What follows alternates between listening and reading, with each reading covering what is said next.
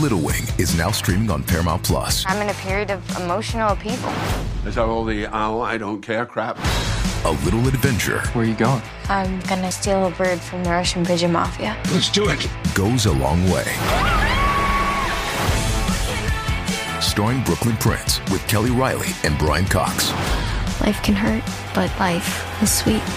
Little Wing, rated PG 13, may be inappropriate for children under 13. Now streaming exclusively on Paramount Plus.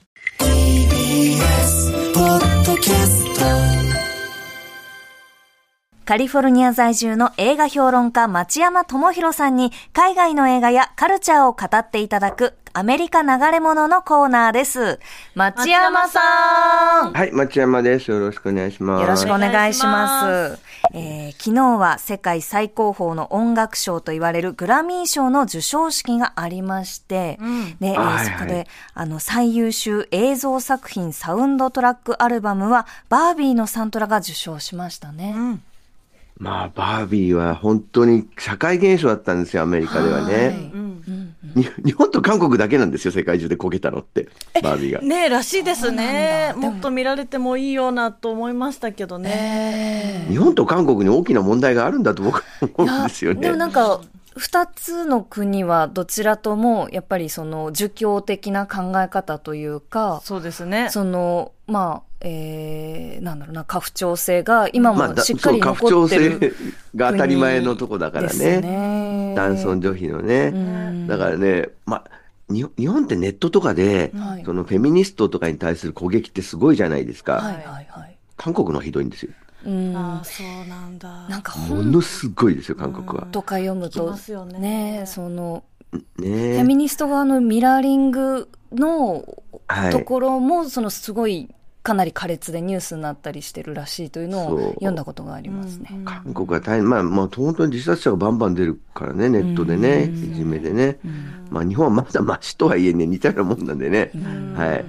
いまあでも韓国の方が結構なんだろうな、その女性アーティストとかアイドルが、そのはいフェミニズム的な歌もリリースしてたりとか、反発はもちろん食らうだろうけど、発信もしやすいのかなとか思いますけどね。曲しか聴いてないからまあわかんないけど。そうですね。だからもう、う歌、日本は歌わないもんね。そうそうそう。え、ですねフェミニズム的な歌を歌ってる歌手って、僕ちょっと日本に知らないんですけど、います？えっと、まあちらほらいたりとか。ね、シーンとか、その女性のフィメールラッパーとかだと、やっぱ。アイドルにはいないですよね。アイドルあはで。も、私、ハロープロジェクト好きなんですけど、そそんなバシッと言い切るような歌詞ではなくとも、まあ、そういうようなことを歌っているなとか、シスターフッドの話をしているなっていう歌は近年ちょっと増えてきてはいますけどね。そうですね。グラミー賞で思ったのは、とにかくシンガーソングライター、自分で歌詞を作ってる女性たちばっかりなのね。うーん。で、男性がほとんどいなくなってしまったね。そうですねか。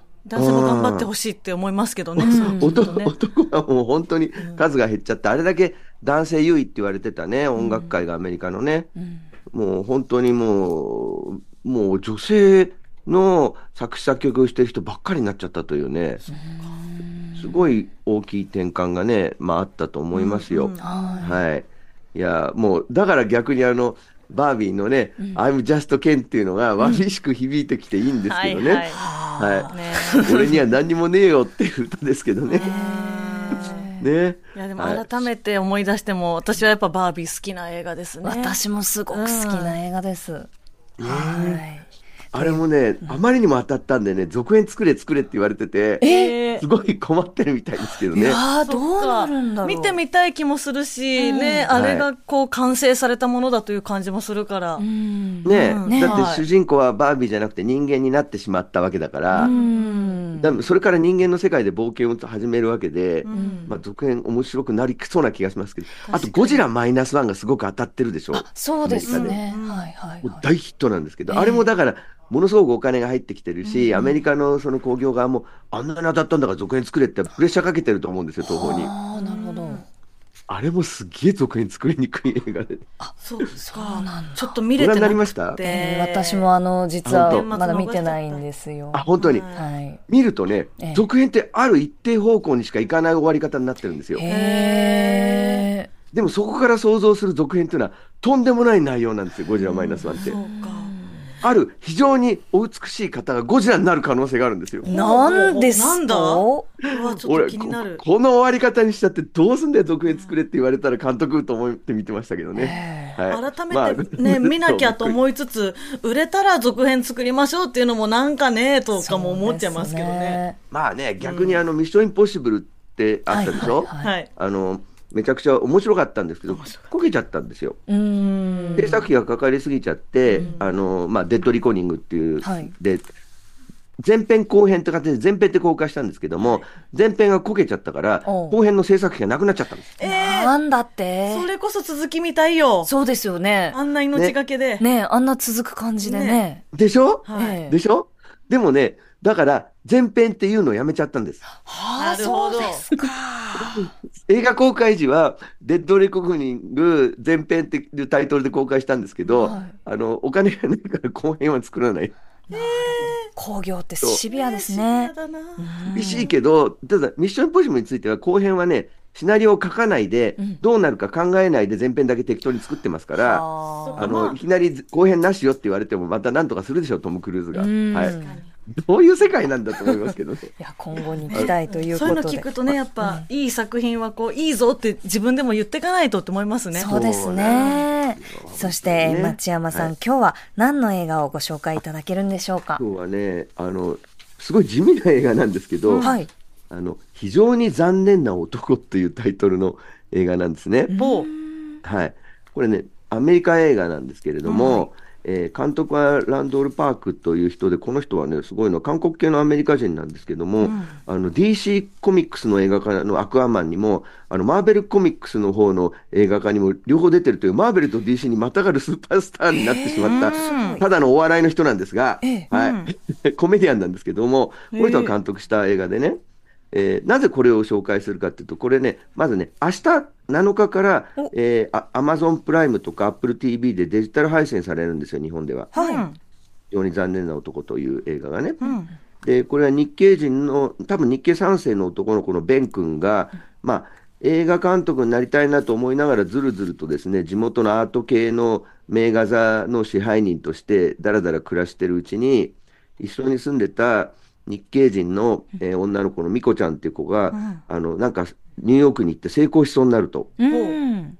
で、彼は非常に嫉妬してですね、ジタバタするという、まあ、ロマンチックコメディのような、そうでないような映画なんですが、なぜ紹介するかというと、これ、うちの近所で撮影してるからです。えー。ええそうなんですね。町山さんがお住まいのカリフォルニア州バークレーですか？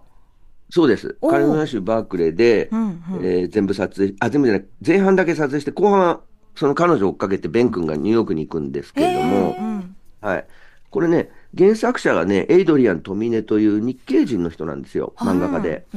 でその人がバークレーに住んでた頃のことを元にして書いてるんで、えー撮影してるその、まあ、カフェとかですね、いろんなところが出てくるんですけど、レストランとか、全部僕行ってるとこですよ。あら、へえ、聖地巡礼できちゃう。本当ですね。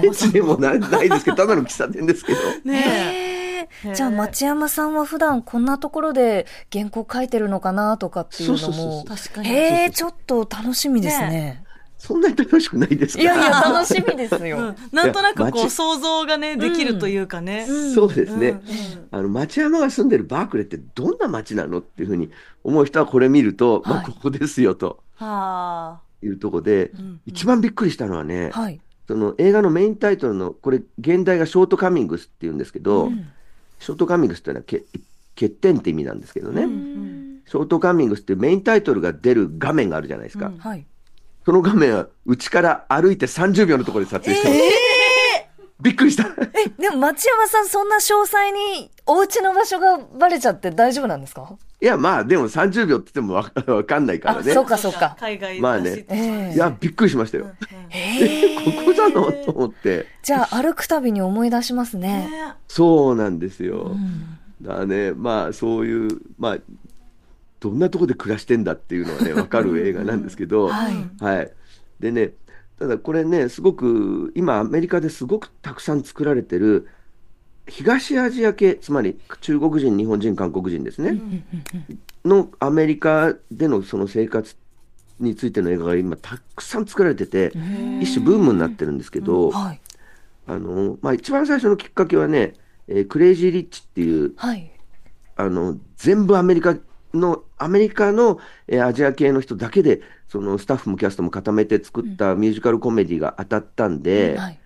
そこからアジア人映画ブームがずっと続いてるんですよ、アメリカずっと。へで、エブリシング・エブリウェア・オール・アット・ワンスもそうでしたね。ーはいうん中国系、まあ、香港系アメリカ人たちの生活でしたけども、あとアニメだと、あの、私時々レッサーパンダとかね。はい。はい。あれはトロントに住んでる中国系の、えー人の話で、あと、えー、クサのアニメで、あの、エレメンタル、日本語タイトルはマイ・エレメントか。はい。うん。マイエレメントね。うん。えーはい昨年8月紹介いただきましたね。そうですねはい。あれがニューヨークのブルックリンで、その、えーコンビニエンスストアを経営している韓国人の話を、あの、韓国人が全部火とし炎として表現されるアニメでね。あので、まあ、でもで、やってることはただの韓国人のし あの仕草とか、あの、もう生活習慣通りなんですけども、はい。で、あの、ウォーカ・フィーナっていう名前のはい。コメディアンの人がいるんですよ、アメリカで。うん見たことあるかな？あります。あれ？音楽もやってなかったラッパーだった人ですラッパーだった人ですね。うんあの、あの俳優として結構活躍されてる。すごいいっぱい出てる人ですね。はいはいあの人が実際にブルックリンの、あの、コンビニエンスストアを経営してた韓国移民の娘なんですよ。へえ、へーあ、そうなんですか。 Hey, it's Kaylee Cuoco for Priceline. Ready to go to your happy place for a happy price? Well, why didn't you say so? Just download the Priceline app right now and save up to 60% on hotels. So, whether it's Cousin Kevin's Kazoo concert in Kansas City, go Kevin, or Becky's Bachelorette Bash in Bermuda, you never have to miss a trip ever again. So, download the Priceline app today. Your savings are waiting. Go to your happy place for a happy price. Go to your happy price, Priceline. はい。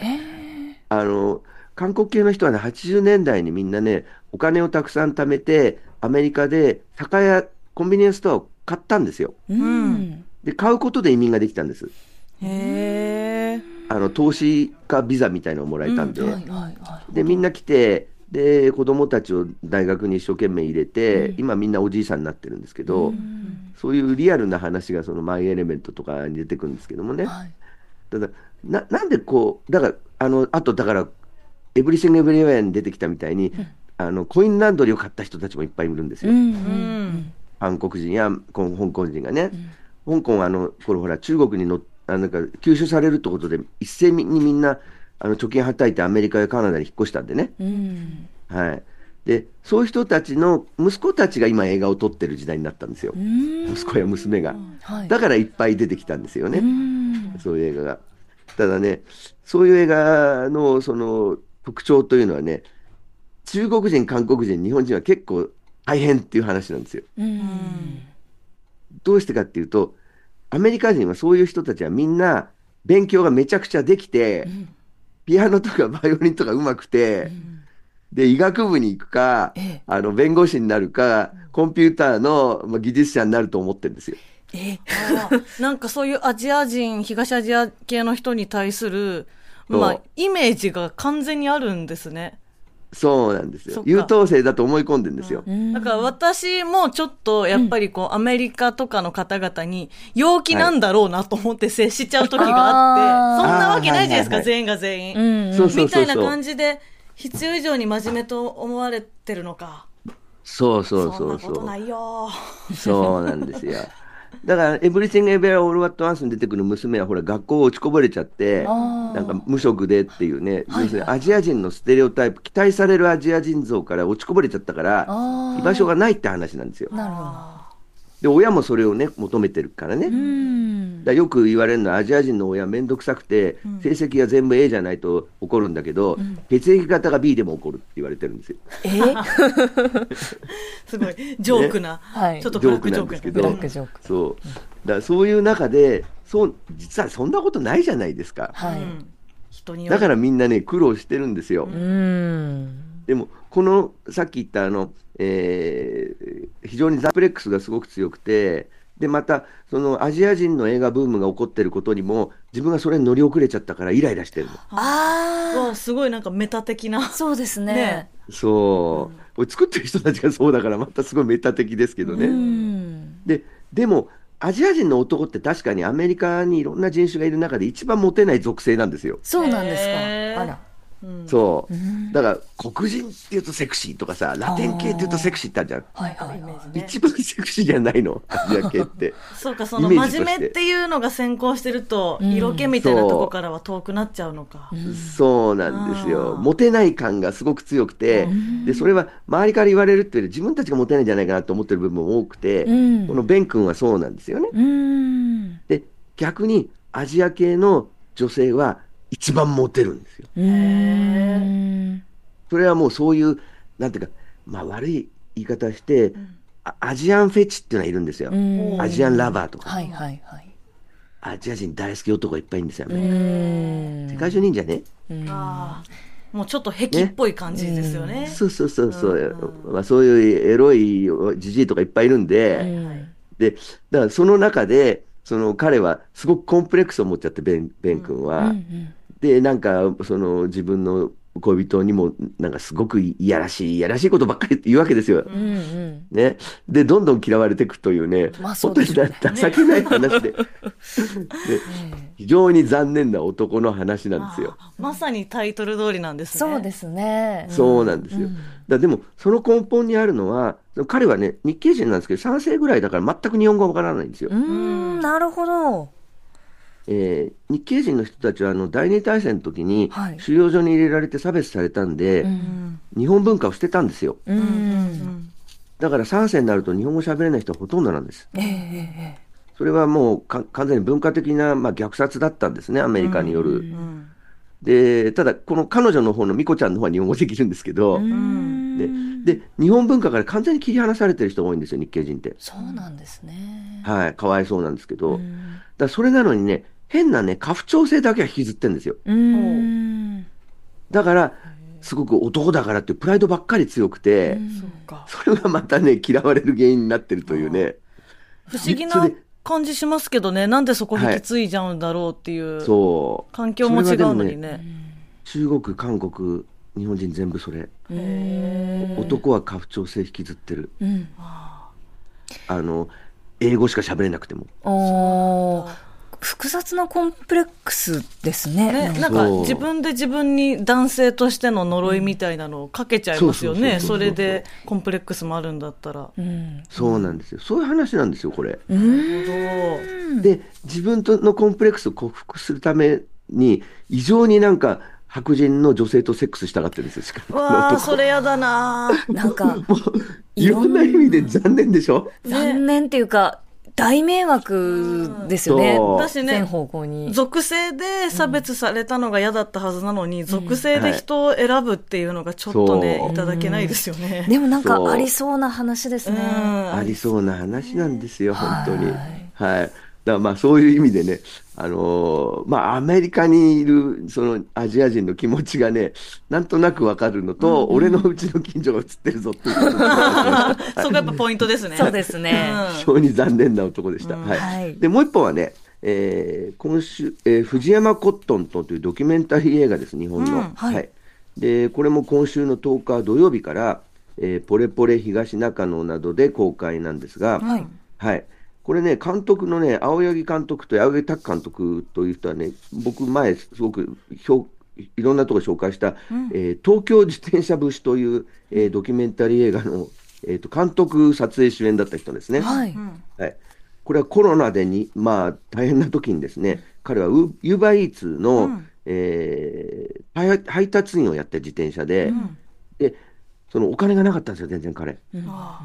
だから、ウーバーで、その、儲かるんじゃないかって、その当時言われてて、ウーバーイーツでね。はい。で、本当に儲かるのか実験するという、まあ、ドキュメンタリーコメディだったんですよ。うん。で、これはね、まあ、はっきり言って全然儲かんないんですけど、ええはい。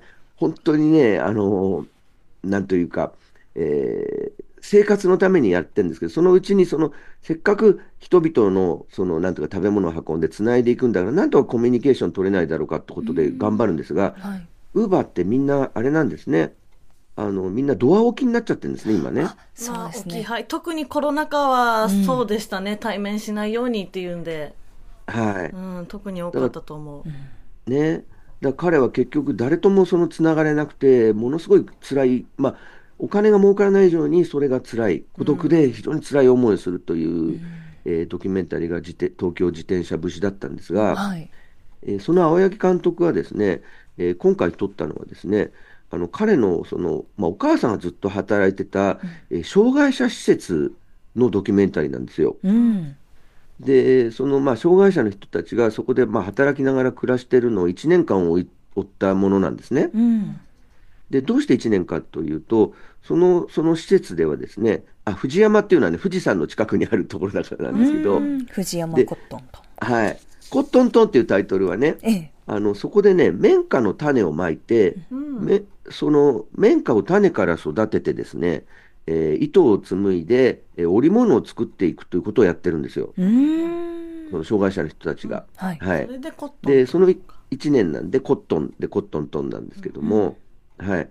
で、この青柳監督はね、すごく幼い頃から、その、まあ、お母さんの職場ってことで、障害者の人たちとずっと、まあ、接してきた人なんですね。うん。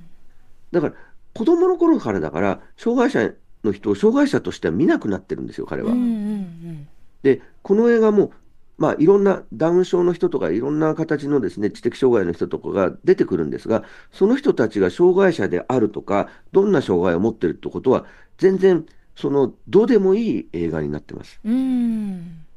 それよりも、一人一人の人間がですね、どういう人なのかっていうことを描いていく映画になってるんですね。うん。で、これは障害を持った人だったり、あと例えばさっき白人っていうだけで付き合おうとするベン君の話したんですけども、はいはい。白人っていうのも障害と同じでうん人種だから、それは属性であって、うんその人じゃないですよね。うん。うんで、実際に付き合うと属性って消えちゃうんですよ。うん。その人個人になるから。はい。その人個人になるまで接しなければ、やっぱりそ人は分からないで、んやっぱり白人とか、ね、韓国人とか、そういう形で属性でしか捉えないっていうのは、やっぱりそれ見てないんですよ。本物実態を見てないんですよ。分かってないんですよ。うんで、それがひどいことになっていくんですね。うん。で、青柳監督はこの藤山コットンと撮ろうとしたの理由っていうのは、はい。あの相模原で障害者施設の、まあ、虐殺事件がありましたよね、2016年に。ありましたね。はい、障害その施設で働いてた、まあ、男性がですね、その障害者の人たちを、まあ、国に負担がかかるとかいう理由でですね、まあ、大虐殺したわけですけども、その中で出てくるのは、その障害を持った人たちにそのは価値がないんだという考え方があったわけですけれども、その価値って何？っていうことなんですよ。うん。え？人って価値があったりなかったり、うん。あの、する、するの、価値がない人は生きちゃいけないのっていう根本的な問題なんですよね。うん。うん。で、この藤山コットントンで、まあ、その障害者の人たち見てれば、価値がない人なんていないんですよ。うん。そんな人は多分いないんですよ。うん。おそらく。ねえだから、そういったことに対して、やっぱりちょっと分かってないんじゃないのとうん。いうことが分かるんですね。うん。で、これでなぜ綿花を育ててるかっていうと、はい。みんな、あの、綿のパンツとか履いてるでしょ？シャツとか着てるでしょ？はいはいはい、履いてます。履いてでも綿ってどうやって作られるか知らないでしょ？うん。知らないで着てるんですよ。なんかせ、ね、あのもう製品の状態でやっぱり手にすることが多いですよね。ねうんそう。種から花が出て、その花を取って、そこから、まあ、種を分離して、ね、えーその、まあ、面くりっていうのをするんですけど、そういう作業とか全然知らないでしょ、みんな。そうですね。ね、んそれと同じだと思うんですよ、障害者の人たちを知らないっていうのは。うんうんうん。ね、で何人がとかね、クルド人がっていうのも、クルド人ってあんた話したことあんのってことですよ。うん。全部知らないことから起こるんですよ。うん。すべて同じなんだと、んいうことは非常によく分かってくる映画が、この藤山コットントンなんで、あの、本当に優しいけれども何も起こらない。何も起こらないけど優しい映画なんで、この青柳監督のね、優しさが非常に滲み出た映画なんで、ぜひ見ていただきたいなと思います。はい。ありがとうございました。はい。今日は明日からデジタル配信がスタートする非常に残念な男。そして今週10日土曜日から公開になる藤山コットントンの2作品をご紹介いただきました。町山さんありがとうございました。どうもでした。見てみます。えー以上、アメリカ流れ物でした。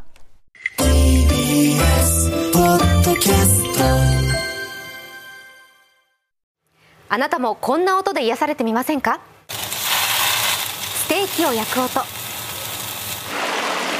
川のせせらぎ。焚き火の音。